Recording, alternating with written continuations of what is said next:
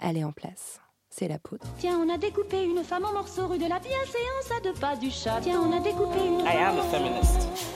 Je vous obsède avec une constance Je ne me suis pas conduit qui appelle quand même l'admiration. d'une façon conforme à ce qu'on attend d'une jeune fille d'abord et d'une femme ensuite. I'm sorry that I didn't become the world's first black classic pianist.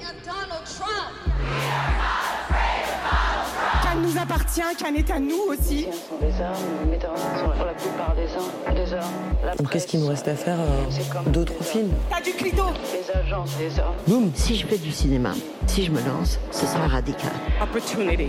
qui t'orientent. The only thing that separates women of color from anyone else is J'ai opportunity. l'impression qu'ils ont des sujets Je suis plus que jamais féministe. pour les hommes. Je ne suis pas une apparition, je suis une femme. Bienvenue dans La Poudre, une conversation intime, profonde, avec des femmes actrices, réalisatrices, productrices, parce que les femmes du cinéma sont à la pointe de la révolution féministe que nous vivons aujourd'hui, parce que les représentations comptent, parce que dans l'art aussi, les femmes ont des plafonds de verre à briser. Je suis Lorraine Bastide et aujourd'hui, je reçois Céline Salette, On n'est pas fini, on n'est pas déterminé, on n'est pas, on n'est pas quelque chose. On a le droit d'être même rien. If you're struggling to lose weight, you've probably heard about weight loss medications like Wigovi or Zepbound, and you might be wondering if they're right for you. Meet PlushCare, a leading telehealth provider with doctors who are there for you day and night to partner with you in your weight loss journey. If you qualify, they can safely prescribe you medication from the comfort of your own home. To get started, visit plushcare.com slash weight loss. That's plushcare.com slash weight loss. plushcare.com slash weight loss. Vous écoutez le cycle La Poudre aime le ciné. Céline Salette, vous êtes actrice, fondamentalement, viscéralement actrice. Depuis votre premier rôle dans premier grand rôle dans Meurtrière de Patrick Grandperret en 2005, vous avez tourné avec euh, tous les plus grands réalisateurs français. Vous avez reçu le prix Romy Schneider en 2013. Vous avez marqué l'imaginaire euh, du grand public avec des rôles intenses, souvent assez sombres. Euh, celui de Clotilde, prostituée du début du XXe siècle dans l'Apollonite de Bertrand Bonello, celui de l'éducatrice bagarreuse Géronimo chez Tony Gatliff, celui de Louise Grappe, l'épouse d'un homme travesti en femme dans Nos années folles d'André Téchiné. Vous êtes bouleversante dans Mais vous êtes fou, le premier long métrage d'Audrey Diwan qui vient de sortir à l'heure où nous parlons. Vous êtes aussi une comédienne incontournable du théâtre, une icône de série.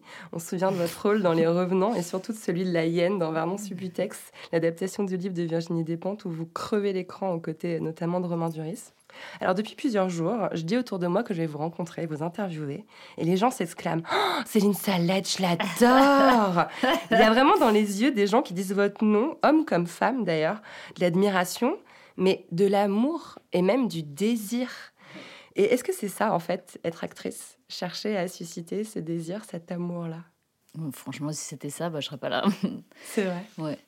Euh, en réalité, euh, être acteur, ben, moi je peux vous dire d'où ça part. Ça part euh, de, euh, chez moi en tout cas, de cette petite fille qui a très très envie de satisfaire sa maman et de faire exactement ce qu'on lui dit de faire pour que tout se passe bien, pour que ce soit très cool et ça. Et je pense que en y réfléchissant, c'est pas tellement parce que son père, elle, était tyrannique et qu'elle était un petit peu. Je pense que c'est surtout. Enfin, elle était un petit peu gentiment, très gentiment. Mais je pense que c'est surtout. euh, je suis née comme ça, quoi. J'attendais qu'on me dise où me mettre. Et encore dans des périodes où, euh, où j'étais euh, en révolution pour analyser ce- cette pathologie, hein, ce que moi j'appelle une pathologie de être acteur, c'est quoi, quoi C'est-à-dire savoir, savoir qu'on est potentiellement tout, et donc qu'en même temps on n'est rien fondamentalement, puisqu'on se donne cette disponibilité. Et comme, comme je réfléchis là-dessus, ben, je suis bien obligée de me dire, euh, tiens c'est marrant, quand je sors du film d'André Téchiné, par exemple, c'était tellement une expérience géniale et tout, on s'est tellement aimé, je pleure en disant, mais qui est-ce qui va me dire où je vais me mettre Et je me dis à moi-même, ok, il y a une part de ça dans être acteur. Il y a quelqu'un qui te dit où te mettre et c'est un truc qui vient depuis, euh, depuis tout le temps. C'est quoi C'est l'envie d'avoir un mode d'emploi, en fait euh, Des instructions à suivre plutôt que d'y aller à l'instant ou, euh Ouais, c'est aussi euh, l'envie d'être aimé. Alors, peut-être ça procède de ce que vous dites, c'est-à-dire du, du susciter du désir, mais je crois pas que je crois que c'est plus végétal que ça, j'ai envie de dire. je dis ça parce que je fais les arbres dehors, mais c'est plus. Hmm, c'est comme une façon d'être au départ. Euh, au, contraire, euh, presque. Hmm, ouais, je, dirais végétal. Et après, comme quelqu'un met un désir sur vous, met une, intention sur vous, un projet pour vous, alors du coup, vous le suivez. Parce que c'est aussi. Euh, dans vos cordes, quoi. Mmh, il y, a une forme de, passivité aussi, ouais. Hein, dans le métier d'actrice. Euh, il faut qu'on vous choisisse pour le rôle, il faut que, que le public euh, réponde euh, positivement à ce que vous proposez. C'est ça, c'est ça. Il y a un côté un peu objet, en fait. Quand vous bah, parlez de végétal, c'est bah, vrai ça, ça, je, parle de végétal parce que je, je sens qu'en dépit de l'immobilité, parfois, je, je veux dire, j'ai une vie intérieure. j'ai d'une immobilité apparente, mais c'est vrai que... Ben oui, il y a un truc de, de l'ordre du trophée, quand même. Ouais. Mais ce désir, euh, en fait, finalement, ce que vous m'expliquez, euh, ça, ça, me paraît logique. Vous en êtes détaché, au fond. il vaut mieux en être détaché, parce que si on devient dingue, parce qu'on n'est pas désiré, parce qu'on n'obtient pas un rôle, parce qu'on n'est pas apprécié dans telle ou telle incarnation, oui, autant faire notre métier, quoi, c'est ça? Oui, en fait, c'est surtout...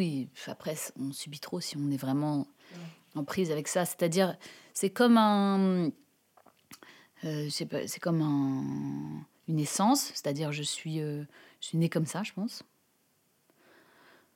en voulant faire plaisir.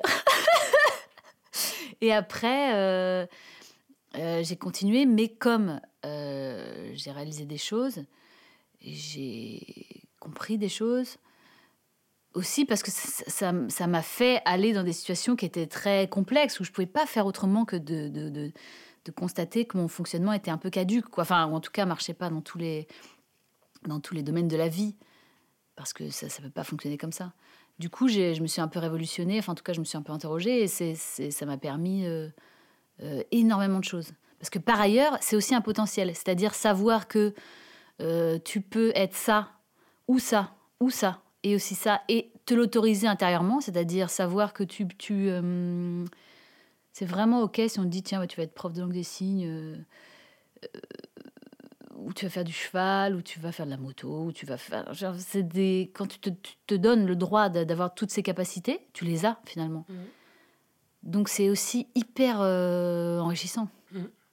Tous les possibles ouverts. En ouais, exactement. Mmh. C'est-à-dire que quand tu es acteur, tu sais que tu as toute l'âme humaine et que tu peux euh, être clodo, mais aussi euh, banquière d'affaires.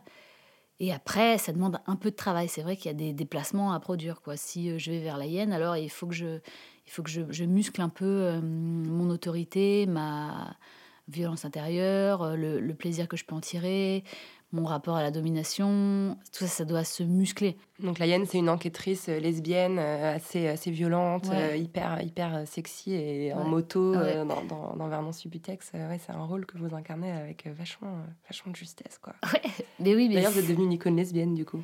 Bah, je sais pas, si vous le dites. Mais euh, je sais pas. Qu'est-ce qu'on disait? Sur le désir. Ouais, ça. Ça, mais ce qui est beau, c'est d'arriver à... en faire quelque chose, en fait. Ce qui est beau, c'est de le constater et de, et de savoir ensuite euh, quoi en faire. Mm. Pour pas le subir, en fait. Alors, vous, vous avez grandi à Arcachon. Mm. C'était comment de grandir à Arcachon? Ben, c'était, c'était bien et pas bien. Euh, j'ai grandi à Arcachon parce que mon papa, qui travaillait à la SNCF, a dit euh, Tiens, on, va se mettre au bord de la mer. C'était pas génial pour sa carrière, mais bon, il, s'est dit Tiens, c'est pas mal. Il y a des pins, il y a le bassin, euh, on va être bien. Et donc, c'était une façon d'être un peu dans un bon environnement, tout en n'étant pas tellement adapté à la situation, puisque, quand même, Arcachon, c'est une ville très bourgeoise, de villégiature d'aristocratie bordelaise milieu dont on ne faisait pas partie, dont on n'a jamais fait partie, dont on fera. Enfin, voilà. Du coup, euh, dans l'enfance, c'était quand même vraiment très sympathique. Et puis après, au collège et tout ça, quand euh, tu commences à être sensible à ton environnement extérieur ou en tout cas aux codes sociaux. Ben, alors après, t'as pas de jean Levis. euh, Arcachon, il y a Monoprix, le marché ou Chippy Chevignon. Donc, ta chemise est ou à 500 balles euh, ou euh, à 2 francs. Quoi. Donc, euh, en fait, il y a une espèce de bon. Vous avez pris conscience de la fracture sociale qui pouvait exister entre euh, Ouais. la bourgeoisie Ça joue. Ouais. Ça joue un peu. Et c'était une souffrance? Bon, c'est pas des vraies souffrances, mais c'est des, ça fait des, hum, ça fait des, c'est bien, ça fait des mouvements en fait. Et d'autres aussi, hein, je veux dire d'autres, d'autres, d'autres, d'autres fractures qui sont euh, euh, incompressibles quoi. Par exemple, moi, jusqu'à 14 ans, j'avais pas de sein. euh, J'étais pas très évoluée, j'étais beaucoup moins intéressante que toutes les filles qui avaient, euh, qui étaient beaucoup plus matures que moi physiquement et tout ça. Donc, par exemple, ça c'est un constat, qu'au- je veux dire, c'est un constat d'injustice qui n'est pas social, mais que je veux dire qu'on peut faire à l'âge que j'avais. Et donc, pour rattraper ça, j'ai vraiment essayé de faire mon intéressante. Ça, j'ai vraiment beaucoup essayé de faire ça. ça veut dire quoi faire son intéressante Ben, j'essayais de faire rigoler les gars. Euh, euh, je faisais autre chose en fait. J'avais compris que physiquement, mes atouts, c'était pas, c'était pas ça. Je n'allais pas gagner là-dessus. Toute la période du collège, en tout cas. Du coup, euh, je travaillais sur d'autres trucs. Genre faire rire. Donc, je faisais des imitations. Je faisais ça, d'autres trucs. Vous l'avez rappelé, votre père travaillait à la SNCF. Je crois que votre maman aussi travaillait dans la gare. Elle tenait le, le relais H de la, de la Ouais, gare elle tenait pas le relais H. Alors, en fait, à Arcachon, non, elle a travaillé dans une maison de la presse. Et c'est après, quand on est venu habiter à Bordeaux, quand j'étais au lycée, qu'elle elle s'est mise au relais H. Elle n'était pas patronne du relais H, elle était employée du relais H. Et euh, d'ailleurs, ce patron se sont avérés pas très sympas. Et après, elle a travaillé à la bibliothèque SNCF. Et après, elle a arrêté, parce que ça l'a saoulée. Bon, en tout cas, la SNCF, je crois même que vous avez aussi des. Un ma tante, a une vendu des billets, mon tonton a conduit des trains. Ouais, je suis une enfant de la C'est plus là d'où je viens, de la SNCF. C'est une que- institution française quand même particulière, la SNCF. C'est aussi un Mm. lieu très symbolique hein, quand on parle des revendications, euh, de- de- des suppressions de postes, de fonctionnaires, Carrément, etc. la la- la, privatisation et perte des avantages sociaux, c'est Bah vraiment ouais. très symbolique. Ouais. Qu'est-ce que ça vous a transmis en termes de conscience politique, de conscience de classe, d'appartenir à ce, ce milieu-là? Euh, ben, j'avais pas tellement conscience au début, mais c'est vrai que ça a un peu bougé. Euh, je crois que ça m'a transmis, en tout cas,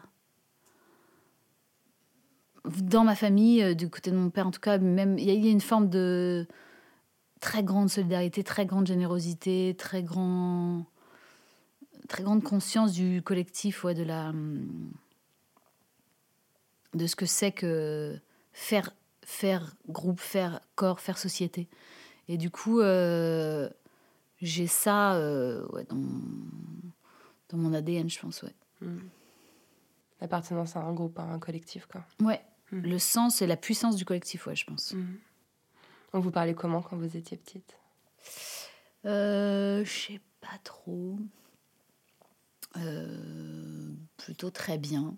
Enfin, on, on parlait vraiment bien. Vous dites souvent que vos parents, n'avaient pas particulièrement d'attente, quoi, qui Ouais, projetaient c'est pas vrai. quelque chose sur vous. euh, Tu seras médecin, tu seras je sais pas quoi. ouais, c'est vrai. Ouais, C'était c'est- libre, quoi. C'est vrai. Mais c'est pas mal, hein, finalement, Ouais, de cool. grandir comme ça, sans, en- sans devoir remplir une case ou sans devoir euh, faire un, réaliser un projet. ou euh. Euh, Moi-même, j'ai l'impression que j'étais assez vacante comme ça. Un peu, voilà. Euh, de, cette euh, vacance, pas de cette vacuité, mais de cette vacance, oui, de cette, euh, cet état un peu contemplatif, vraiment d'enfance dans lequel j'étais, je pense.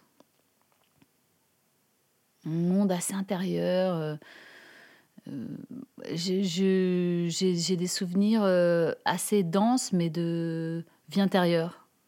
Mais sans. Enfin voilà, comme, euh, dans l'enfance, quoi, sans but. Mais c'est ça qui est beau, non? Enfin, je trouve que c'est ça qui est beau. Bah, cette vacance, quand vous la décrivez, je la, je la, je l'entends aussi comme une espèce de disponibilité, en fait. Comme une espèce de possibilité de tous les devenirs dont vous parliez un peu tout à l'heure. Ouais, c'est ça. Je me rappelle avoir été très vexée parce que j'étais un jour en vacances avec une amie dans le Limousin je devais avoir 12 ans ou peut-être 11 ans. Et c'est pareil, j'étais dans une espèce de truc un peu informe, en devenir et tout ça. Je me rappelle, elle avait tiré les cartes à ma. Il y avait une vieille dame qui faisait des tartes myrtilles et qu'on disait un peu une sorcière voyante, tout ça, elle tirait les cartes. au milieu des bois. Et donc on est allé la voir. Elle avait tiré les cartes à ma copine. Elle avait dit Ok, tu vas avoir un gars. Elle avait peut-être un. C'était Charlotte, elle avait peut-être un ou deux ans de plus que moi. Et moi, vraiment, me tirer les cartes, c'était ridicule, il se passait rien. J'étais le 8 de cœur. Autant dire, même pas une, même pas une figure, même pas figure humaine. J'étais donc un 8. En même temps, quand j'y pense, c'est le cycle de l'infini, donc c'est pas finalement si inintéressant. J'étais donc un 8 et il se passait rien dans ma vie. Elle avait dit non, bah, je vois rien. Merci, au revoir. Et ça m'était terriblement vexée. Je m'étais dit, ouais, hyper vexée. Je m'étais dit, ok, bon, je n'ai aucun avenir. et euh, intérieurement, je pense que je m'étais dit, ouais, enfin, bon, je ferai ce que je veux. Hein. Si j'ai envie d'avoir un avenir, j'en ai rien. Ou, pas de déterminisme, ou, ou, pas de, de, chemin tracé d'avance, quoi. C'est aussi une, ouais, ouais, ouais. liberté, quoi. Ouais, ouais. Ben, ça, c'était fascinant. Moi, ça, c'est vraiment des, des, des, des choses que j'ai découvertes dans la vie. Alors là, pour le coup, euh, rien ne me prédestinait à rien, ça, on peut le dire. Et rien n'a été vraiment difficile. Je peux pas dire ça non plus. Je peux pas dire que j'ai construit ce que j'étais à la force de je sais pas quoi. Non. Je crois que la providence m'a guidée d'une certaine façon. Et puis, euh, ces choses intérieures, ces repères intérieurs, enfin, en tout cas, ces sensations intérieures, qui, une fois senties, euh, j'ai jamais voulu les quitter. Comme par exemple, euh, les premières fois que j'ai joué sur scène. C'est-à-dire, ça a été des tellement grandes sensations que j'ai jamais. qu'après, j'ai voulu continuer ça. J'ai jamais lâché ces trucs qui étaient si forts pour moi intérieurement. Mais c'est, mais c'est, enfin, vous, vous en parlez aussi euh, souvent de cette découverte du théâtre à 14 ans. Euh, euh, c'est dans, dans, l'atelier d'ailleurs d'une, femme dont j'ai pas noté. C'est Ariane Mnouchkine, c'est ça? Alors Ariane Mnouchkine, c'est une immense metteur en scène. qui est dans le bois de Vincennes et qui a fait la, cartoucherie Le Tas du Soleil. et c'est avec elle que vous avez commencé le théâtre? En fait, non, mais tous les gens que, hum, avec qui j'ai travaillé au début, c'était des gens qui venaient d'elle. C'est-à-dire, c'était des gens qui étaient inspirés d'elle, inspirés de son théâtre. De travail, quoi. Ouais, ouais, exactement. De ses écrits, de, ses, de sa façon de, de, son esthétique, de sa façon d'aborder le théâtre. Et à, côté de Bordeaux, à Talence, il y avait un hangar avec une troupe de gens qui avaient 30 ans. Moi, à l'époque, j'avais donc 14, je venais de rentrer en seconde qui étaient des semi-professionnels, c'est-à-dire ils commençaient à monter une troupe, ils étaient franchement très brillants, et ils avaient un talent dingue, il s'appelait le Théâtre des Égrégores. Et j'ai commencé avec eux et je faisais trois soirs par semaine jusqu'à minuit du théâtre avec eux. Je me rappelle que quand je poussais la porte de ce hangar, il y avait euh, entre la rampe de lumière l'ancienne et le rideau rouge qu'ils avaient mis au fond, euh, cette espèce d'espace dans lequel tout était possible et qui, est devenu mon monde en fait. Mais qu'est-ce qui a fait que, enfin, vous vous aviez 14 ans, vous n'aviez pas d'expérience, euh, vous, me décrivez une troupe de personnes plutôt expérimentées. Qu'est-ce qui a fait que vous avez eu votre place tout de suite dans Alors, dans moi, j'ai pas eu ma place dans la troupe, mais c'était des ateliers. Ils, faisaient, eux, ils faisaient des spectacles et ils faisaient des ateliers pour les, euh, pour les gens pour les amateurs en fait pour les c'est une transmission en fait. Ouais voilà puis pour aussi gagner leur vie. C'est-à-dire ça leur permettait de à la fois transmettre à la fois pratiquer et à la fois gagner un peu d'argent. Donc c'était plus une activité en fait euh, ah oui c'était une activité extrascolaire extra, euh, extrascolaire je sais pas arriver à le dire mais extrascolaire ouais, extrascolaire. facile à dire. Comme mais j'en mais et aussi j'en faisais avec le lycée. Donc en fait c'était comme euh, j'étais un peu boulimique de ça. Et c'est quoi la sensation qui vous rendait si, euh, si addict euh Ben après, c'est exactement euh, comme quand tu es dans une forêt, tu te dis, ah, tiens, il y a encore là, encore là, encore là. J'ai l'impression de me défricher moi-même. C'est-à-dire, c'est comme si aussi, après, m'être totalement désintéressé de moi, d'un coup, je, je enfin, en tout cas, je découvrais du, des capacités. Je sais pas comment vous dire. C'est un peu comme si euh, ouais, ouais, je, découvrais des mondes en fait. Et puis euh, j'avais très soif. En fait, c'est comme euh, donc comme si j'avais toujours voulu être la, une enfant sympa et tout ça. Et puis comme si d'un coup je rencontrais que je, je, réalisais que en fait je, je, pouvais aussi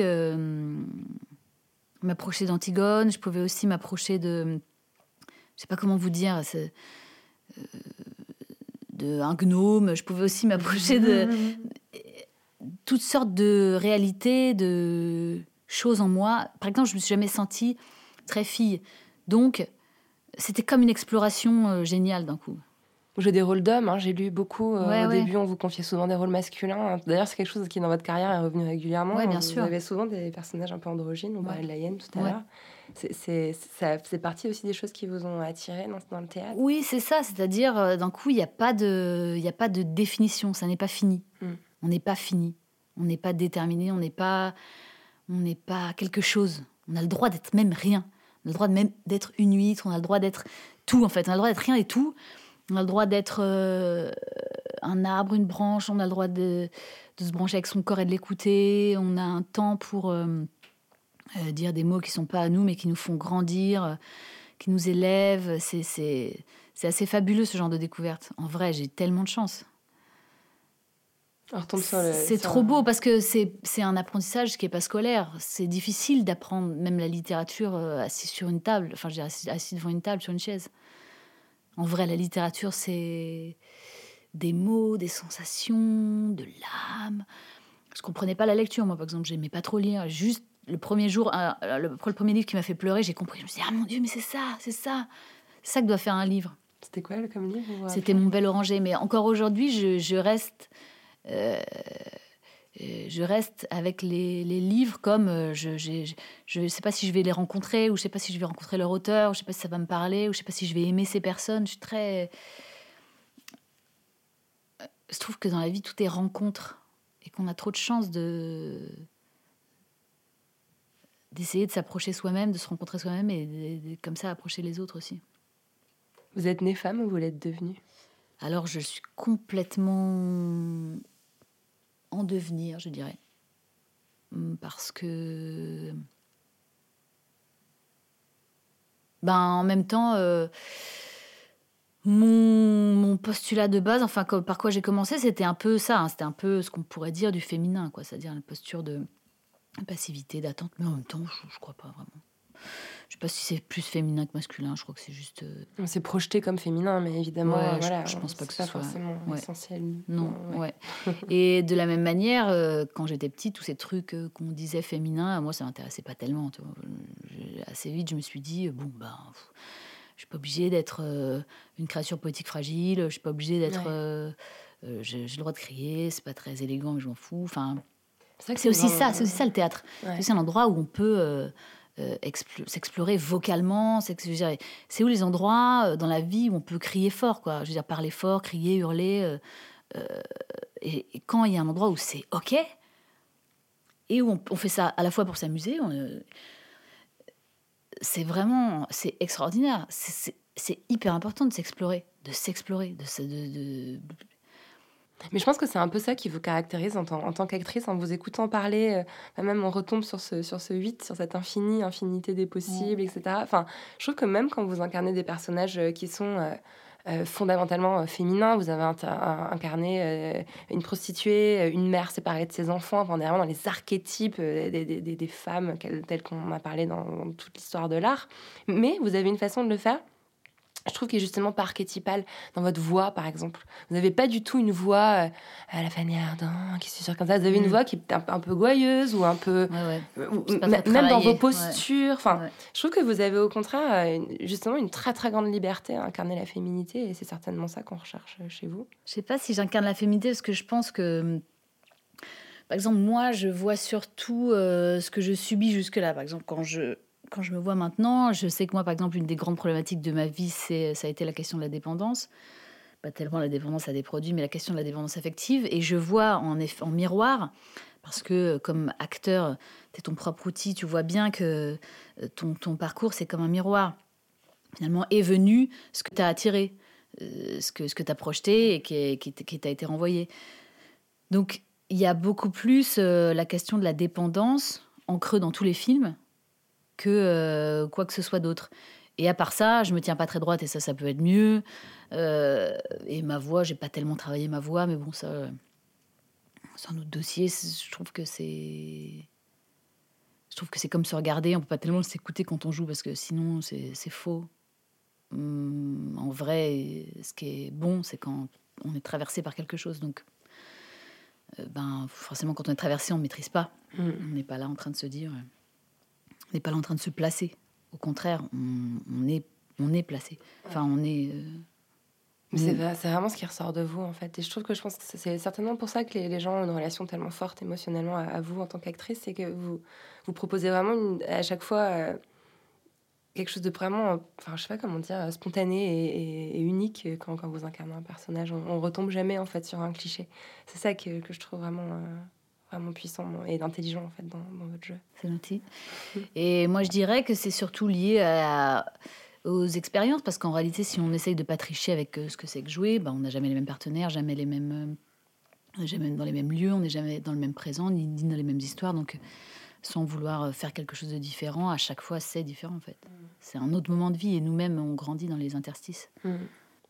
Alors, quand on, quand on suit un peu votre, votre, parcours, votre carrière, euh, on se rend compte qu'à 19 ans, il y a une rencontre qui change vraiment euh, votre histoire, mm. euh, celle du metteur en scène des théâtres, Laurent Lafargue. Donc, vous le rencontrez dans le cadre de ces ateliers de théâtre. Il vous offre vos premiers rôles, notamment celui de Desdemone dans Othello. Mm. Il vous pousse à vous inscrire au conservatoire. Mm. Il viendra après votre compagnon, une père de votre fille. Alors moi, quand je lis cette histoire-là, j'ai un mot qui me vient à l'esprit, c'est le mot pygmalion. Oui, bien sûr. C'est pas un mot super féministe. Alors vous, vous en bah pensez quoi hein. de ce mot-là bah, J'en pense que... Euh, c'est drôle parce que quand euh, lui m'a vu jouer pour la première fois, je jouais cette histoire, je jouais la statue dans Pygmalion. C'est vrai, c'est marrant ça. Ouais, c'est dingue. Parce qu'il y avait des élèves de, de maîtrise en fac d'art du spectacle à Bordeaux qui avaient mis en scène cette histoire. Et donc c'était comme une pantomime, je jouais une espèce de personnage un peu muet comme ça, très gracieux et modelé par euh, Pygmalion. Donc. Et c'est vrai, qu'est-ce que je pense de ça? Euh, Je pense que ben, c'est la continuité de tout ce dans quoi j'ai grandi. C'est-à-dire, euh, j'étais très heureuse toute cette période-là de réaliser la vision de cet homme, puisque c'était de ça dont il s'agissait. Puisque lui m'a dit, il faut que tu fasses du cinéma, et que à l'époque, il, a toujours 11 ans plus que moi d'ailleurs, mais euh, oui, je, de toute façon, j'étais ça. J'étais quelqu'un qui voulait qu'on euh, réalisait, en tout cas, qui réalisait les visions des autres. Et qu'est-ce que je pense de ça? Bah, Je pense que franchement, c'était puissant. Ça m'a amené euh,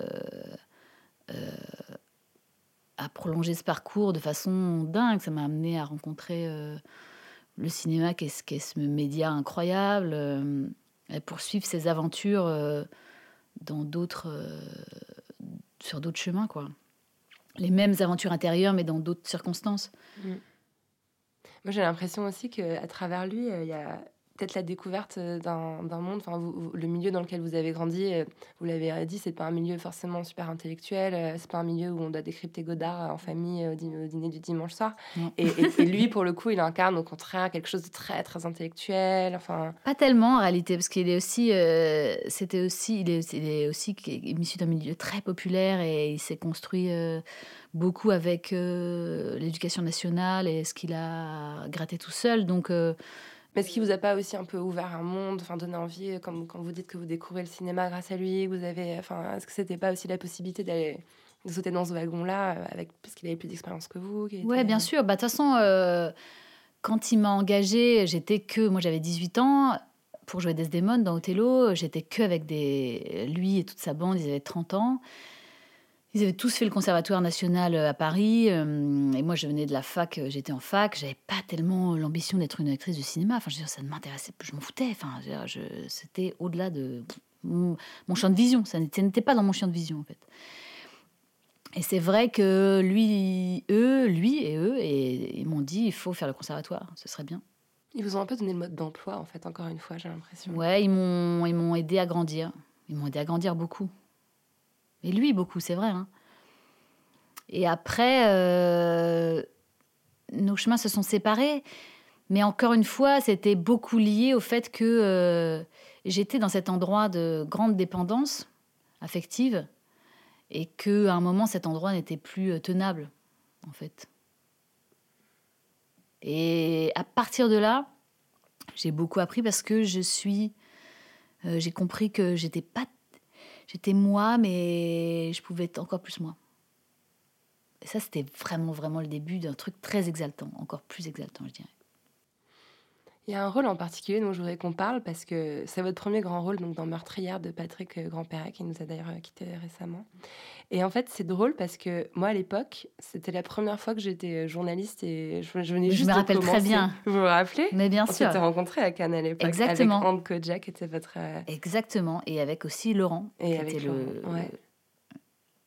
Et, de ma fille. et je me rappelle que j'avais vu ce film. Et euh, moi, voilà, j'étais toute débutante. C'était la première fois que je couvrais le festival de Cannes. C'était pour le site de Elle. Et le film m'avait vachement marqué. C'est un espèce de Thelma et Louise contemporain, hein, complètement un espèce de road trip Mm. euh, avec de, de adolescentes un peu paumées qui en viennent à tuer un homme.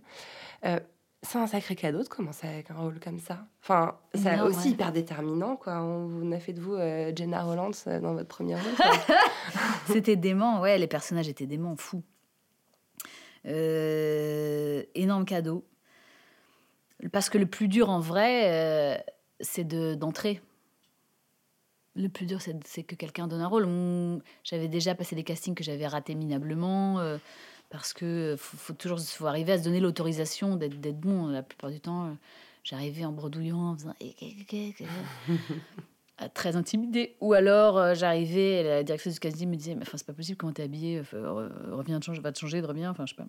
Vous essayiez pas, en fait, vous, vous vouliez arriver en étant. euh, Ben non mais moi je je pensais pas qu'il fallait s'habiller de façon spéciale. Enfin je veux dire, je- j'en étais pas là. Pour moi euh, c'était pas ça jouer.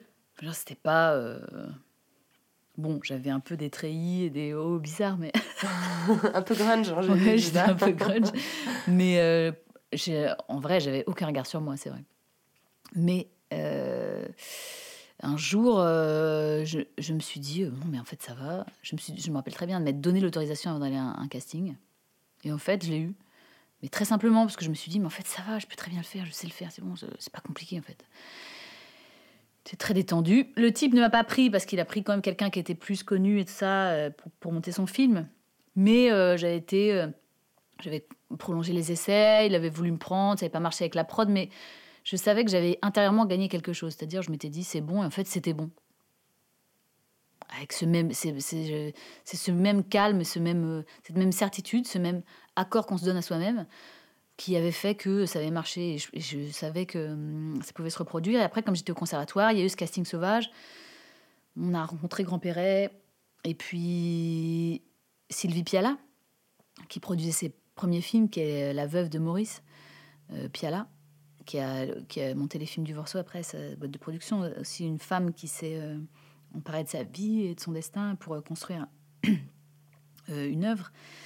Et euh, femme très forte qui, euh, voilà, hein, voulait prendre Sarah Forestier, qui à l'époque avait fait des trucs et tout ça, et qui a dit à Patrick, ok, parce que son héritage aussi de Maurice, elle savait que, voilà, pour faire un film, il n'y a pas forcément besoin d'un nom, même si elle, elle aurait préféré, enfin, elle pas préféré, elle était d'accord. Mais c'est vrai que c'est une grande chance de commencer.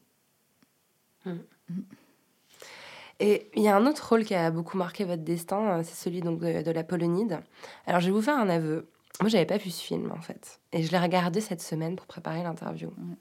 Franchement, je l'ai trouvé horrible. Enfin, j'ai été, mais j'étais là écœurée à pester contre Bertrand Bonello pendant tout le long, à être là genre mais quelle violence, quel machisme, quel male gaze, quelle horreur. Vraiment, je vous jure, j'ai eu des moments où j'ai regardé en accéléré quoi. Il y a une violence inouïe dans le portrait de ce bordel, mais que je trouve une violence qui est finalement pas pas politique en fait. Elle est elle est un peu gratuite. Moi, j'ai vu un espèce de male gaze. Je vais pas vous faire dire du mal hein, de, de Bertrand Bonello. Moi, je ne dirais pas. euh, Mais, mais, mais cette, cette, cette- cette notion de male gaze, de male gaze, donc c'est une idée de regard masculin qui domine malheureusement très fortement la production cinématographique euh, mondiale. Est-ce que vous, vous l'avez déjà ressenti? Vous avez beaucoup tourné avec des hommes réalisateurs, hein, la plupart Ouais. d'ailleurs des, des films euh, ont Ouais. été, vous avez été dirigés par des hommes. Est-ce que cette notion de male gaze, elle vous parle? Est-ce que vous la trouvez abusive? Est-ce que cette idée que voilà le regard masculin, il se ressent à travers la caméra et il passe à travers l'écran jusqu'au jusqu'au spectateur? Bon, oui, certainement. Moi, je pense que ça existe, évidemment. Je pense que le visionnaire, c'est-à-dire celui qui fait l'œuvre, il, il impose son regard, c'est évident. Euh, euh, c'est marrant ce que vous dites, parce que nous, euh, sur le film, on était une bande de 12 meufs, et on était, mais... pff, on était au sommet de notre vie, carrément. Il y a un casting génial, euh, peut-être avec Adèle Haenel, Avia Herzi, Ouais. il y a que des, Nous- des meufs Nous, incroyables. en vrai, on a passé euh, deux mois à être au sommet de notre vie. On était une bande de meufs, on se tapait des, des, des, des- des barres tout le temps. On était vraiment, vraiment en train de vivre des choses euh, de l'ordre de euh, ouais, la sororité à fond la caisse. Ça se voit d'ailleurs dans le film. Il y a des moments où on se demande si c'est joué ou pas. D'ailleurs, on vous voit rire, on vous voit euh, des Ah trucs oui. qui sont très naturels, d'ailleurs, qui font presque un peu. Dans le- mais, mais je sais, je sais pas. Enfin, Ouais, mais je comprends, mais je pense que. Moi, je pense que Bertrand, il a voulu faire. Moi, je pense que Bertrand, il a voulu faire un film profondément féminin, hein. Profondément presque féministe. Féminin, mais pas féministe. Hmm. Ben, en tout cas, il y avait dans ce portrait de femme, au pluriel, euh, je pense la volonté de parler de. Mais si, la soumission au désir des hommes, la, la- le, le- en fait, euh, si elles sont soumises euh, à leur maquerelle qui les tient euh, financièrement, euh, ça, tout ça c'est raconté quand même, tout le social est raconté. Euh, elles sont euh, en prise avec euh, ça, cette prison financière. Et à l'intérieur de ça, elles sont une bande de sœurs. Mais je pense Avec leur puissance, avec leur. Mais je comprends qu'on En fait, puisse je le voir c'est autrement. c'est mais- l'impossibilité de s'échapper, je pense. Parce qu'en vous entendant le dire, effectivement, je suis bien obligée d'admettre qu'en effet, il y a une dénonciation de la réalité sociale, qu'on voit les- les- la jeune fille qui débarque de la campagne à 15 ans, qui n'a pas d'autre issue, qui se retrouve prisonnière de ce truc. Mais je pense que c'est l'imposibilité de s'échapper. Et la dette, en fait. Ouais. Mais il y a un truc qui est aussi profondément anti-libéral dans le, dans le film, moi, je trouve. Ouais. Moi, je, je pense, moi, je trouve pas qu'il est si apolitique que ça. Parce qu'au contraire, c'est un film qui, qui parle que de la dette.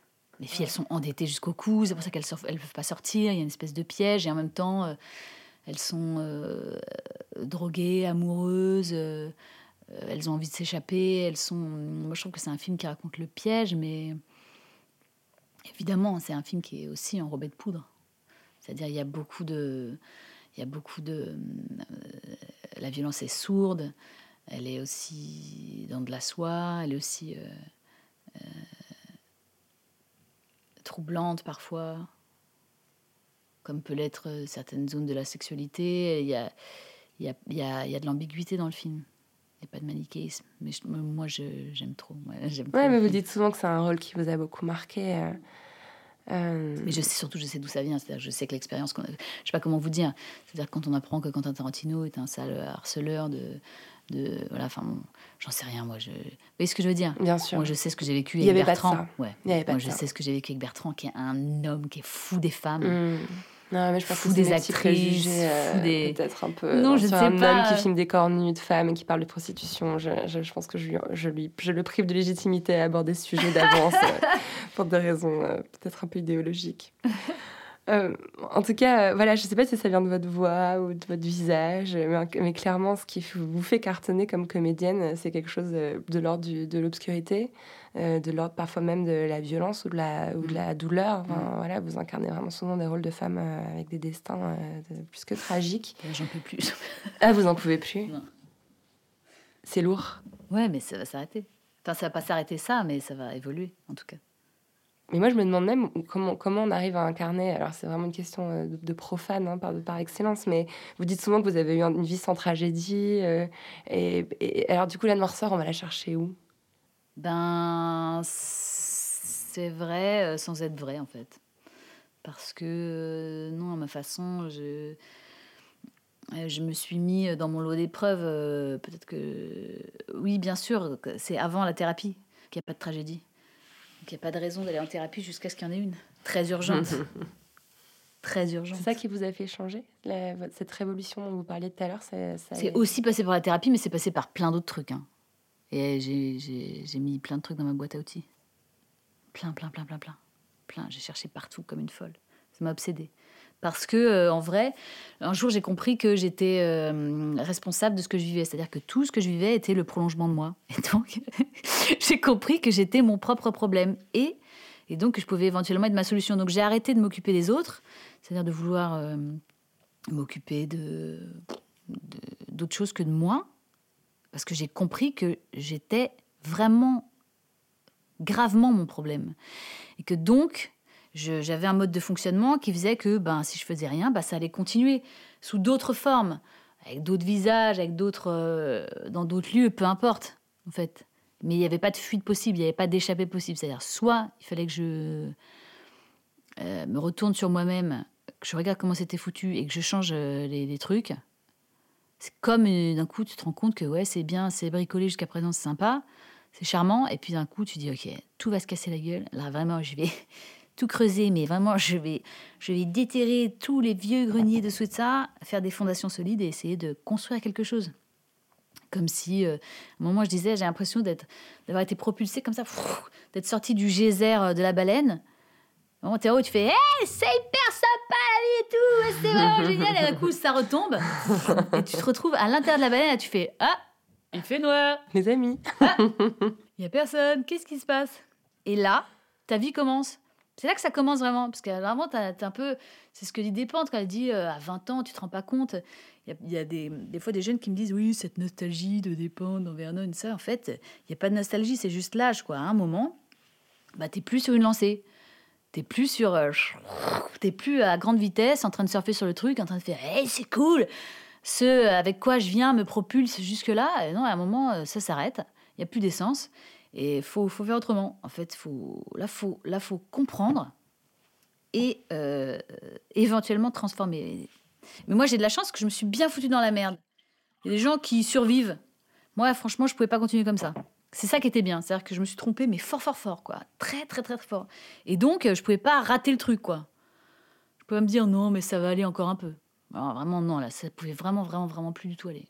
C'était catastrophique. hein. Sur le plan personnel et professionnel, c'est global euh, Non, pas que- tellement sur le plan professionnel, mais sur le plan personnel, c'était un- une cata. Une cata. Et je- sincèrement, je ne blâme personne, j'étais victime de rien, sauf de moi-même. Mais sincèrement, euh, vraiment, j'ai pas été avec le dos de la cuillère. Et euh, ça m'a été très utile parce que, bah, comme toutes les épreuves dans la vie, enfin, comme tous les.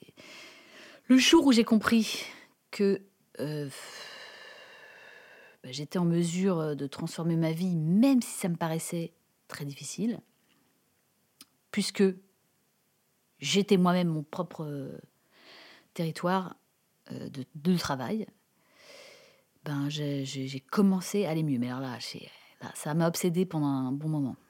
C'était un peu tous les jours, tout le temps. Et quand, ma, et quand ma psy me disait non, vous ne changerez jamais, je pleurais. Je faisais non, je veux changer. Ah, Pourquoi je changerais pas si je veux changer? Et en vrai, maintenant, je sais qu'on peut changer. quand, quand, quand vous parlez du, du ventre de la baleine, euh, moi ça me fait penser à la dépression. C'est quelque chose que vous avez euh, connu? Ben, moi, j'appelais pas ça comme ça, puis je peux pas dire. euh, J'avais une telle, je pense, volonté de ne pas avoir conscience de ça que, bon, c'était sûrement un truc qui ressemblait à une dépression, mais bon. Enfin, en tout cas, j'ai attaqué. Mhm. J'ai attaqué le, la carie. Et puis, peu importe comment ça se nomme, en fait. Oui, sûrement. Hmm, je crois pas que ce. Je sais pas, j'ai l'impression qu'une dépression, c'est pas circonstanciel. Moi, je m'étais foutu des circonstances quand même. Vous voyez ce que je veux dire? Ouais. Une dépression, ça peut tomber un peu comme ça. Hop, on sait pas trop. Là, moi, non, je savais. Enfin, Ouais. j'avais des, des, des- Il y avait des causes et des effets, quoi. Ouais, exactement. Hmm. Et du coup, euh, ben, du coup, c'était- pas mal. Mais c'était laborieux. Bah bravo, Mm. bravo de l'avoir fait. Et alors, genre, un truc que je peux vous dire qui est génial, c'est que quand on travaille sur soi, aujourd'hui, c'est un truc que je transmets à ma fille, mais à fond la caisse, c'est-à-dire, je lui dis qu'il n'y a rien à faire avec. Ne n'essaye pas de changer, tu ne changeras pas les autres, change-toi toi, change-toi toi. Et à tous les niveaux, c'est-à-dire que moi, c'est vraiment un truc que j'ai fait à tous les niveaux écologiquement de moi, c'est-à-dire, je me suis mis à me dire, ok, comment je peux aimer faire le ménage, comment je peux me passionner pour euh, faire mes papiers, comment je peux, euh, ça c'est, je veux dire, vraiment, j'ai décidé de tout, tout, tout refaire, quoi, tout repenser. Et donc j'ai fait des études de ménage, et ça, je peux vous dire, à un moment, ça m'a passionné. C'est pas vrai. Si, parce que la vie, c'est aussi la vie matérielle. C'est pas la vie, la vie, c'est pas, euh, je veux dire, on est acteur, c'est bien, mais on s'en fout. Quoi. En fait, en vrai, la vraie vie, c'est quand on, comment faire, comment aimer faire son linge, quoi. C'est ça la vie. Enfin, je veux dire, euh, euh, en dehors des moments où on s'échappe et on est content, euh, la vie, c'est quand même, qu'est-ce qu'on mange, Ouais, de. Comment on mange gestion, euh. comment je peux aimer passer le balai? Euh, Je veux dire pas le balai, mais c'est un tribut à ma grand-mère. Comment je peux aimer faire le ménage, par exemple? Parce que, par exemple, c'est des trucs que j'ai vu ma grand-mère, ma mère subir toute leur vie. Et, évidemment, euh, quand t'es avec un type, tu peux toujours dire « Connard, t'as pas passé l'aspirateur ?» Mais quand t'es seul, bah, tu peux te retourner sur personne et dire « Dis donc, qui n'a pas passé l'aspirateur ?» Ah bah c'est moi. Bah, c'est moi, voilà. Donc alors, en fait, euh, ce qui est bien avec l'autonomie, ce qui est bien avec la solitude, euh, c'est que euh, elle oblige à euh, bah, tout considérer comme. comme voilà, l'autre, l'autre ne peut pas être une partie de toi qui te manque. Si t'aimes pas faire le ménage, bah, l'autre va pas aimer faire le ménage pour toi. C'est pas. Je veux dire, moi, en tant, je dis pas en tant que femme, c'est mon travail de faire le ménage, mais juste, bah, en fait, c'est comme ça. Je sais pas comment dire. Euh, si tu as envie d'être une personne propre, bah, faut bien aimer faire un peu le ménage chez toi. Qui que tu sois, homme ou femme. Je veux dire, il y a des, types qui vivent dans des taudis et des femmes qui vivent dans des, des trucs dégueulasses. C'est pas la question. La question, c'est comment aimer euh, faire ça. Hmm. C'est hyper intéressant. Non, mais j'adore. C'est une espèce de proposition pour se libérer de la charge mentale en, en la transformant en Bah, il faut joie. kiffer. Euh, Je sais Bah, pas. faut kiffer, J'adore. ouais. J'adore. Moi maintenant, dans mes petits, par exemple, quand je fais mes papiers, je fais des petits, euh, c'est des petits, petits- des- je les entoure, par exemple, les années de bulletin de salaire. Maintenant, je mets un petit papier avec une photo et puis je mets un, je les mets dans un petit paquet comme japonais. puis Ah, c'est Marie Kondo boîte. à mort, quoi. Ouais, à mort. Bah, par exemple, j'ai étudié, c'est pour ça que je dis Marie Kondo et tout. Ouais, mais elle dit pas des conneries, franchement. Ah, mais non, mais c'est génial. Moi, Moi, ça m'aide énormément. d'être minimaliste sur mes vêtements. D'ailleurs, je le suis de plus en plus. Comme j'ai réduit mon espace, maintenant mon dressing fait 1m50, ce qui fait halluciner tous les gens qui viennent, enfin mes copines. Ouais. Je trouve par exemple qu'on a trop. On, a, Tout- on achète trop, bien sûr. On possède trop. Moi, je suis dans le Tout même. ça, euh, c'est trop. On même peut délire. plus autant de trucs. Ouais, c'est pas possible. Ça n'a pas de sens, exactement. On n'est que entouré d'objets qui n'ont pas de sens. Ça n'a pas de sens. Pff. Les vêtements n'ont pas de sens, ils sont de mauvaise qualité, on les jette, on n'en peut plus, on les aime pas au bout de deux secondes. Ça veut dire quoi? Mais tout ça, c'est génial quand tu te mets à réfléchir à tout. Parce que ça fait un tout, en fait. Mm. Moi, du coup, j'essaye de réduire les déchets parce qu'en fait, c'est beaucoup plus beau d'aller dans un endroit où il n'y a pas de. pa- euh, Le packaging, c'est dégueulasse. Mhm. C'est moche. Non, mais Trouve un placard, c'est moche. je viens de m'acheter une maison à la campagne et j'ai fait mes trois poubelles. Genre, le, le truc que j'avais toujours rêvé d'avoir une poubelle à compost, une poubelle à papier, carton. Et ça m'apporte un Mais- degré de satisfaction qui est difficile à décrire, en fait. Et pendant ce week-end, j'étais là, genre, Oh, un citron, ça va dans le compost. Ah Ça me Alors, mettait tellement non, les agrumes ne vont pas dans le Oh compost. putain, merde. Ah non.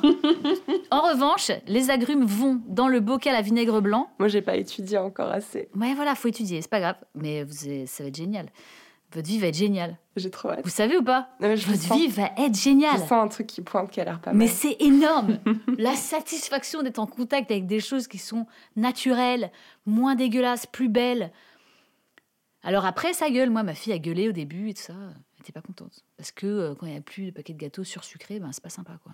Ouais, Mais, tout un euh, travail. Tout un travail. Tout un travail. Mais c'est franchement bon. Ah, mais j'adore, vous, vous m'inspirez énormément, vous, euh, avec euh, tout ce que vous portez sur l'écologie et cette euh, révolution-là dont vous parlez souvent en interview. Ça, je pense que c'est c'est chouette d'entendre Mm. ce genre de- d'expérience.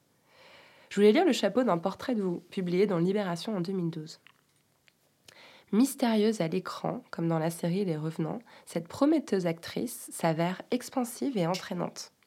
C'est marrant d'être actrice parce qu'en fait, c'est comme si plus que toute autre femme, on vous envisageait toujours à deux faces, la vraie, la Mm. fausse, à l'écran, Mm. à la ville. Mm. Et je crois que c'est une, une approche assez genrée parce que, par exemple, euh, un comédien, on l'imagine plus comme un tout. C'est Depardieu. euh, C'est vrai. ça marche aussi pour Omar Sy, pour Romain Duris. euh, mais l'actrice, non. Elle est forcément un peu double, elle est forcément un peu, un peu pernicieuse, en fait, hein, un Ouais. peu ambiguë. Ouais. Alors, quand ça se contredit, en plus, on se régale encore plus. Je sais Ouais, pas. Vous voyez ce que je veux ouais, dire absolument. Et en plus, moi, euh, en fait, je trouve qu'en tant que femme, on est beaucoup envoyé à ce truc de mystère de ça qui, moi, m'a toujours fait chier profondément. Je veux dire, je déteste le mystère. Je, me sens profondément pas quelqu'un de mystérieux. Je déteste le secret. Ça, tout ça m'ennuie profondément. Enfin, je trouve que ça n'a pas de sens de garder. Je trouve que garder euh, des choses pour soi ou garder des. ne pas partager même des expériences de vie ou même ce Qu'est-ce que vous faites, vous, profondément, dans l'écoute et dans le partage de, des connaissances Je trouve qu'on doit se dire des trucs, vraiment. La vie, c'est trop court. On doit apprendre des trucs et puis tout s'apprend. Ça n'a pas de sens. Et c'est vrai que. bah, De toute façon, nous, franchement, euh, les actrices. euh, mais je vois très bien pourquoi. Encore une fois, c'est ce truc de trophée dont on parlait tout à l'heure. C'est, On subit, mais on s'est laissé subir. hein. C'est bien fait pour nous. hein. Euh, tout ça et tout ça peut changer complètement. Parce que ça dépend aussi de comment on parle ça maintenant. Moi, là, je, je sors de. On a fait peut-être trois semaines de promo.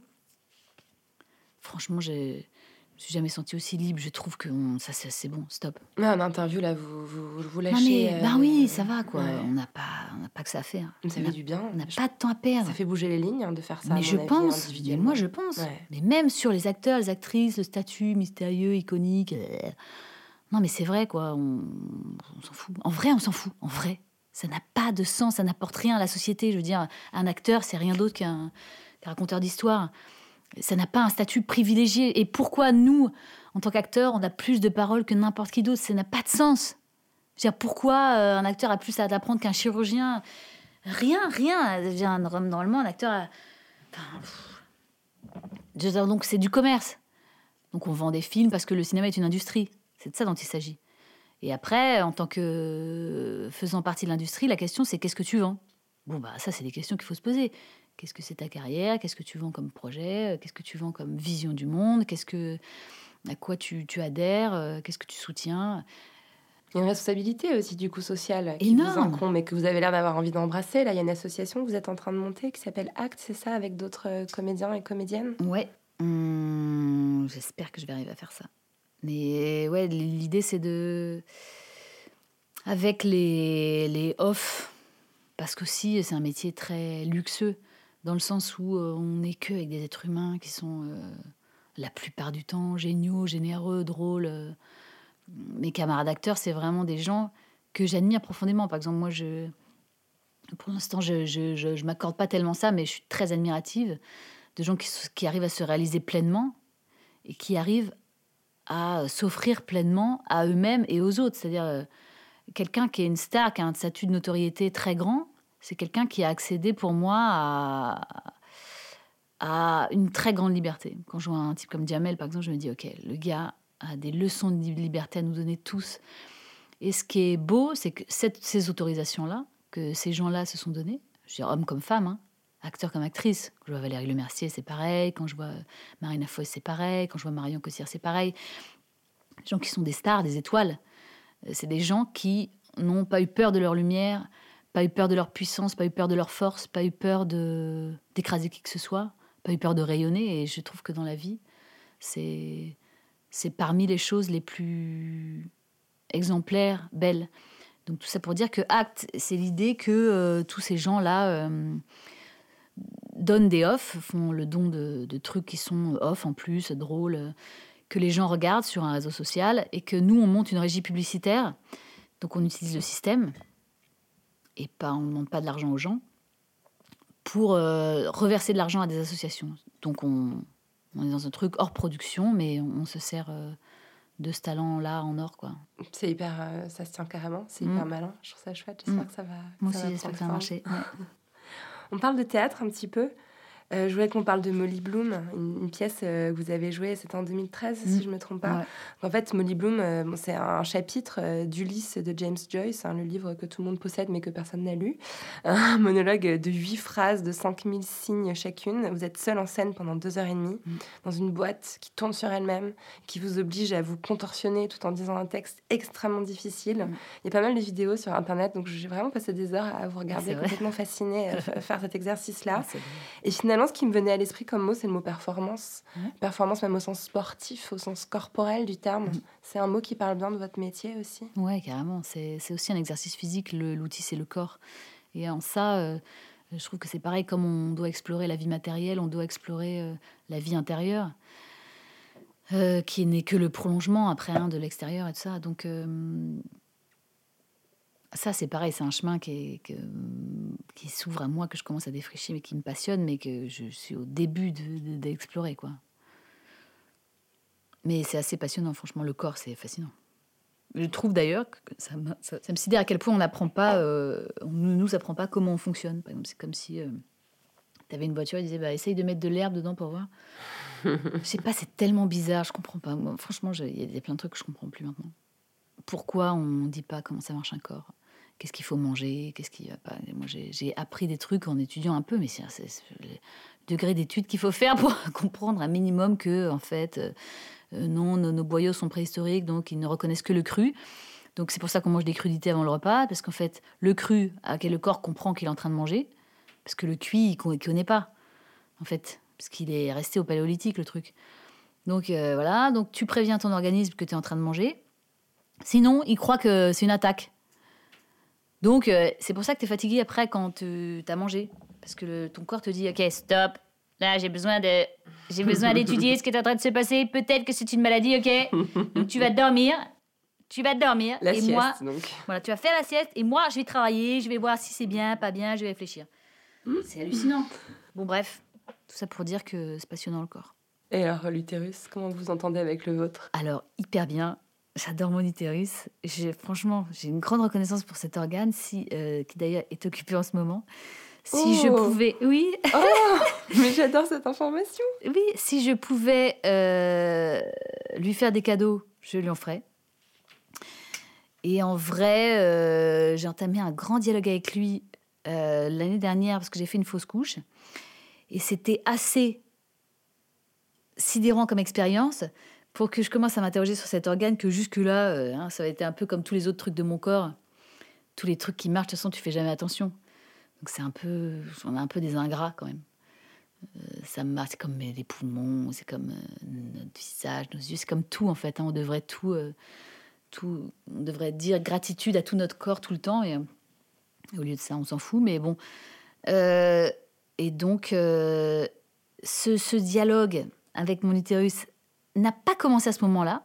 Ce dialogue a commencé avec mon utérus quand donc j'ai fait cette fausse couche et euh, j'ai un peu mis ça sous le tapis en me disant c'est bon, ok, moi j'ai autre chose à faire que d'être triste, euh, ça va. J'ai décidé de ne pas me traumatiser avec cette histoire. Donc j'ai mis un peu la tristesse sous le tapis. Et après mon corps s'est arrêté, c'est-à-dire que je n'avais plus mes règles et tout ça. Et donc en fait, euh, le- l'utérus lui-même a dit ah bon, euh, il s'est rien passé. Bon bah très bien, bah il se passera rien alors. Donc le truc s'est arrêté. J'ai paniqué, je commence à paniquer, pas tout de suite évidemment. hein. Il a fallu quelques mois de sidération pour que je me dise mais donc en fait qu'est-ce qui se passe?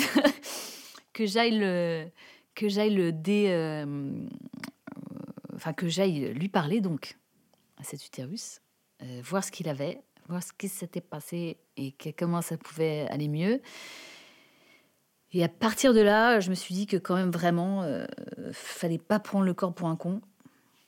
Et que fallait donc faire assez attention hein, à pas, pas trop mettre des trucs sous le tapis parce que finalement ça revient hein, c'est pas pas un tapis.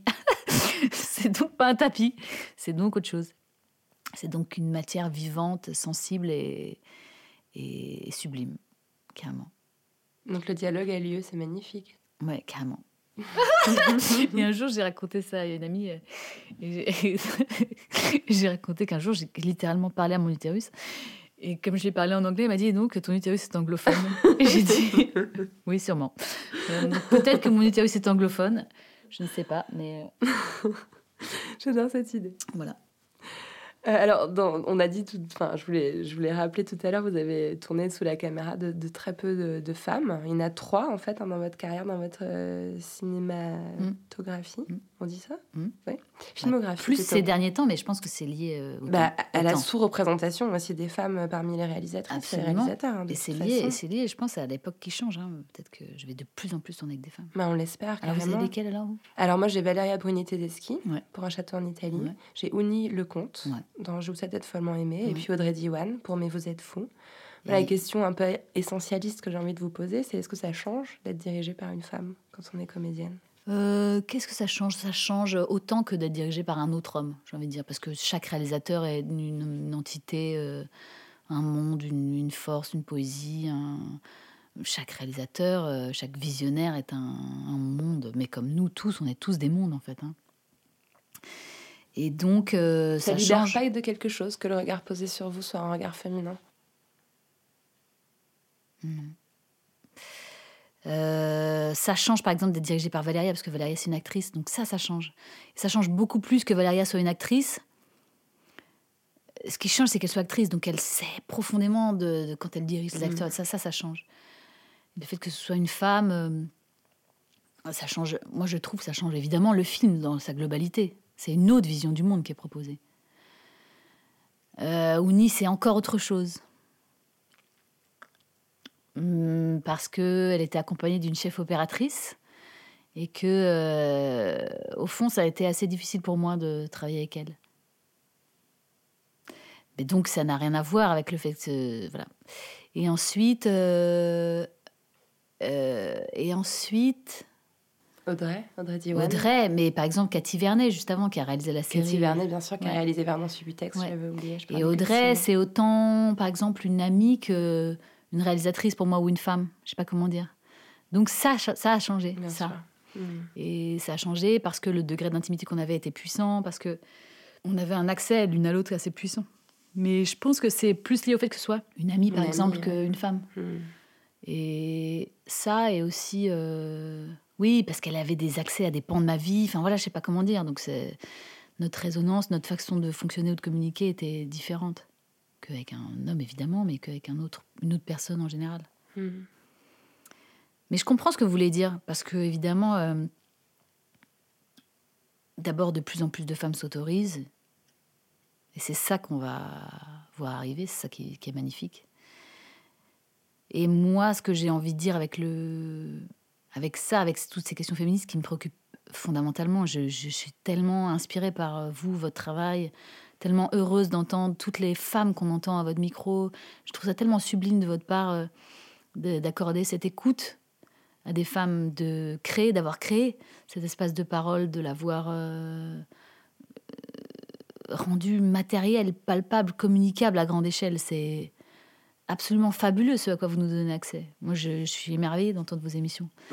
Merci tellement. Mais non, c'est vrai. C'est tellement gentil de me dire ça. Non, mais c'est vrai, je trouve que, je trouve que vous participez tellement à, tout, à tout ce mouvement qui est à nous, en nous, et qui est aussi un mouvement global de la société. Moi, je pense que de plus en plus, ça se voit. Ça se voit que ça n'est pas juste, ça se voit que ça n'a pas de sens. Ça se voit que la parole des femmes est lumineuse, nécessaire, vitale. Ça se voit que euh, elles peuvent agir sur le monde d'une toute autre façon que, que tout ce qui a été créé jusque-là, des hommes et des femmes qui l'ont entretenu, ce Bien système sûr, aussi. Évidemment. Je veux dire, Évidemment, nous, les hommes qui sont issus de ces mères-là, c'est- aussi, par exemple, moi, mon grand-père, qui est un homme assez tyrannique, a été est issu d'une mère qui euh, l'a euh, divinisé et qui était totalement désintéressée aux femmes.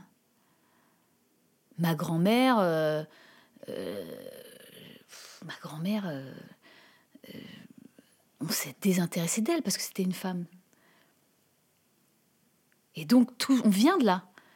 Mais c'est en train de changer parce que nous sommes en train de changer, nous, nous, la source. Et qu'on n'élèvera plus nos fils comme euh, elles élevaient leurs fils, Clairement, ni nos filles. ni nos filles. Et que nous-mêmes, on est en train de se transformer pour rayonner, être forte, être à notre hauteur. Et, et pas s'enlever des pans de vie. Mais je pense que les hommes ont le même trajet à faire. Je pense que Ouais. les hommes ont été enlevés de pans entiers de leur sensibilité, de leur, de leur douceur, de leur non-ambition, parce qu'on n'est pas obligé d'avoir de l'ambition en fait. Ce qui est beau dans la vie, c'est de s'accomplir, mais qu'est-ce que ça veut dire s'accomplir? Mm. si, euh, si pour un homme, euh, être une fenêtre pour un enfant, c'est s'accomplir par exemple, qu'est-ce que ça fait? Et pourquoi on enlèverait ça à un homme?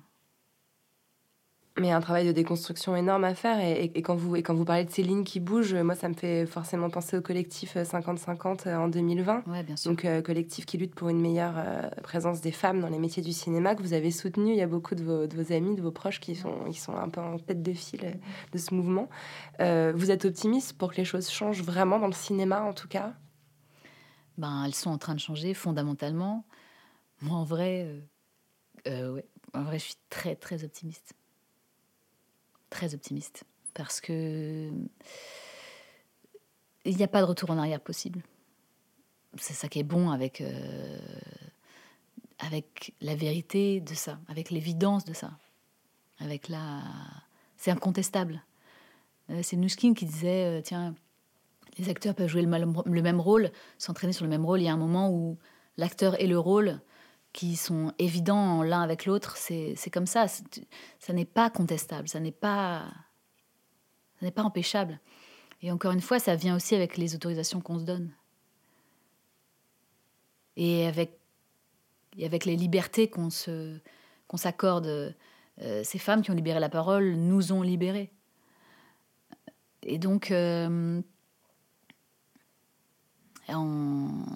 en nous libérant, elles ont fait beaucoup et nous, on doit à leur suite, continuer de libérer d'autres zones, de défricher d'autres espaces, parce qu'il y a plein de, zones de la société qui sont encore emprisonnées. Je ne parle pas que des femmes et des hommes, je parle, je parle de choses qui sont sclérosées, comme du rapport à l'âge, comme du rapport euh, au vieillissement, et au poison de, de, à tout, tout, tout, à l'empoisonnement dans lequel on est, par exemple. On n'a plus de rapport avec le, ni même le sacré. Avec, enfin, je veux dire, il y a plein de zones de notre culture qui a coupé, on a coupé, on a coupé des choses. il faut re-semer, refaire planter. Euh, refaire planter, ça n'existe pas. Refaire pousser. Ouais, refaire pousser. Avec un bon compost maison. Avec un bon compost. Sans agrumes Sans dedans. agrumes. Punaise, les agrumes là. Les agrumes dans le vinaigre blanc, comme ça, hyper fumé, hop, après. Ah, j'adore l'idée. Céline Salette, est-ce Oui. que vous avez accès à votre chambre à vous? Eh ben, de plus en plus. Mais c'était pas gagné. Hein. C'était pas gagné. Mais en, vrai, c'est pas vrai, parce que quand j'étais petite, on- je trouve que quand on est petit, on a vraiment sa chambre à soi. On a vraiment son monde et tout. On la perd après. Mais Ouais, c'est ça. On, spontanément. on, on perd le truc, mais en vrai, on, on l'a tous, quoi. Et la chambre, c'est bien. C'est une bonne image, la chambre. Mais c'est pas suffisant. Parce que euh, l'idée de la chambre à soi, c'est bien, mais c'est chiant, quoi. Je, euh, je trouve que pour s'accomplir, euh, ça passe forcément par partager. Mhm. À ouvrir à d'autres et tout ça. Il faut, il, faut, il faut aussi sortir de sa chambre. Non, mais c'est hyper intéressant. Mais d'ailleurs, la, la phrase originale de Virginia Woolf, c'est a room of one's own. Et c'est de la traduction française où on a dit chambre, alors qu'en fait, elle dit une pièce. Elle ne parle pas forcément de chambre à coucher. Donc il y a Ah ouais. encore du sexisme dans cette expression. Hey, Ah, on merci Lorraine. C'est fatigant. Vous ne savez pas Euh, ça évoque quoi pour vous, la poudre? La poudre. Euh, Alors, je n'ai donc pas réfléchi à cette question avant de venir, et pourtant je savais que vous alliez la poser. Euh, Qu'est-ce que ça évoque? Bon, ça évoque vous, non, c'est vrai.